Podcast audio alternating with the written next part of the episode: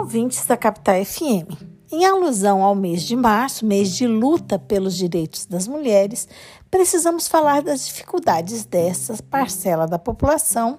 em se inserir e se manter no mercado de trabalho, especialmente após a pandemia de Covid-19, que escancarou a vulnerabilidade a que estas estão submetidas em todas as áreas, mas principalmente no mundo do trabalho. Se antes da pandemia a igualdade de gênero já era um problema que desafiava aqueles que trabalham formulando políticas públicas trabalhistas, após esse período devastador de nossa história, a situação ficou pior ainda, pois houve um retrocesso imenso, eliminando duas décadas de avanço no que diz respeito à inserção da mulher no mundo no emprego remunerado. Dados de 2020 indicam que a taxa de participação no mercado de trabalho das mulheres na América Latina e Caribe retrocedeu em mais de 10%, chegando a 46%. Os dados citados retratam que mais de 13 milhões de mulheres viram seus empregos desaparecer ou foram dispensadas na região mencionada em 2020. Assim, essas mais de 13 milhões de mulheres que perderam emprego ou viram seu emprego desaparecer por conta da pandemia somaram-se a cerca de 12 milhões de mulheres que já eram afetadas pelo desemprego antes da pandemia, totalizando a cifra de 25 milhões de mulheres que estão desempregadas ou fora do mercado de trabalho na região da América Latina e Caribe, como mencionado. Importante destacar que as mulheres têm sua força de trabalho alocadas em setores econômicos que foram muito afetados pela crise sanitária e econômica, como o de serviços e o de comércio, do comércio. Segundo dados levantados pela OIT e pela ONU, em cerca de 189 países, as mulheres e os adolescentes e jovens são os grupos que mais foram afetados pelos efeitos da pandemia no mercado de trabalho.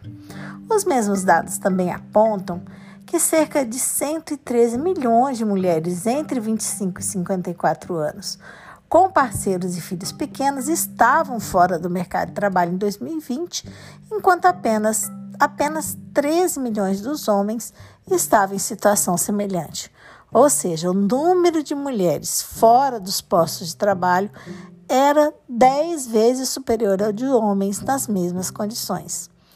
Embora as mulheres tenham ao longo do tempo sido incorporadas no mercado de trabalho, sua participação ainda se dá em condições inferiores aos homens. Isso com relação à remuneração, à qualidade dos postos de trabalho e ao número de horas trabalhadas.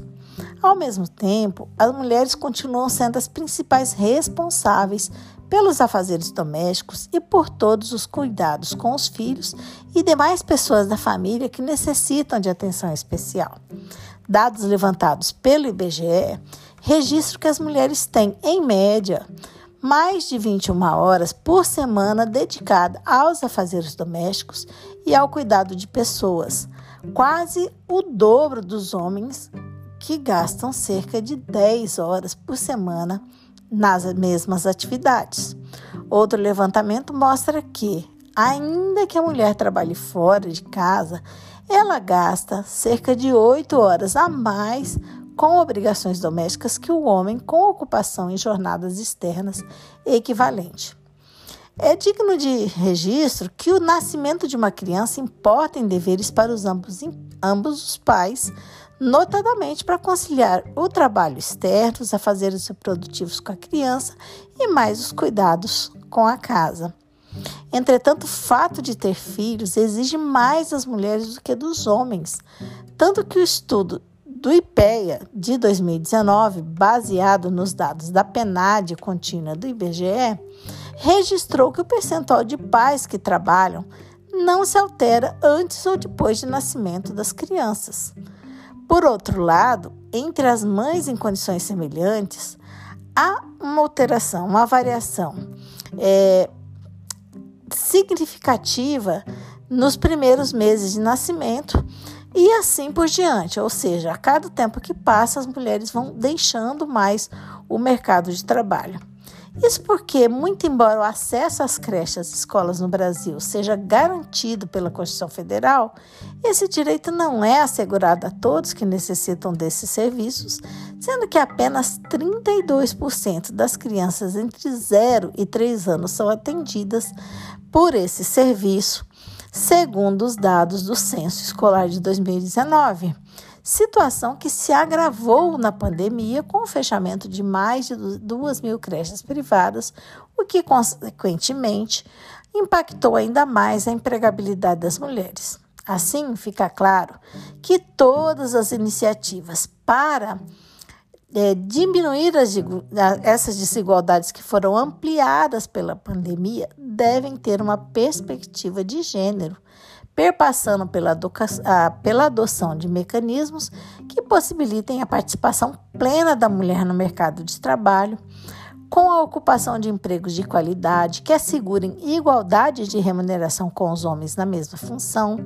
com acesso à qualificação profissional para aquelas que necessitam,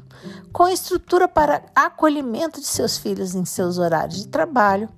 e com respeito aos seus direitos trabalhistas. Esse podcast contou com a participação de Carla Leal e Débora Camacho, membros do grupo de pesquisa sobre o meio ambiente e trabalho do FMT, o GPMAT.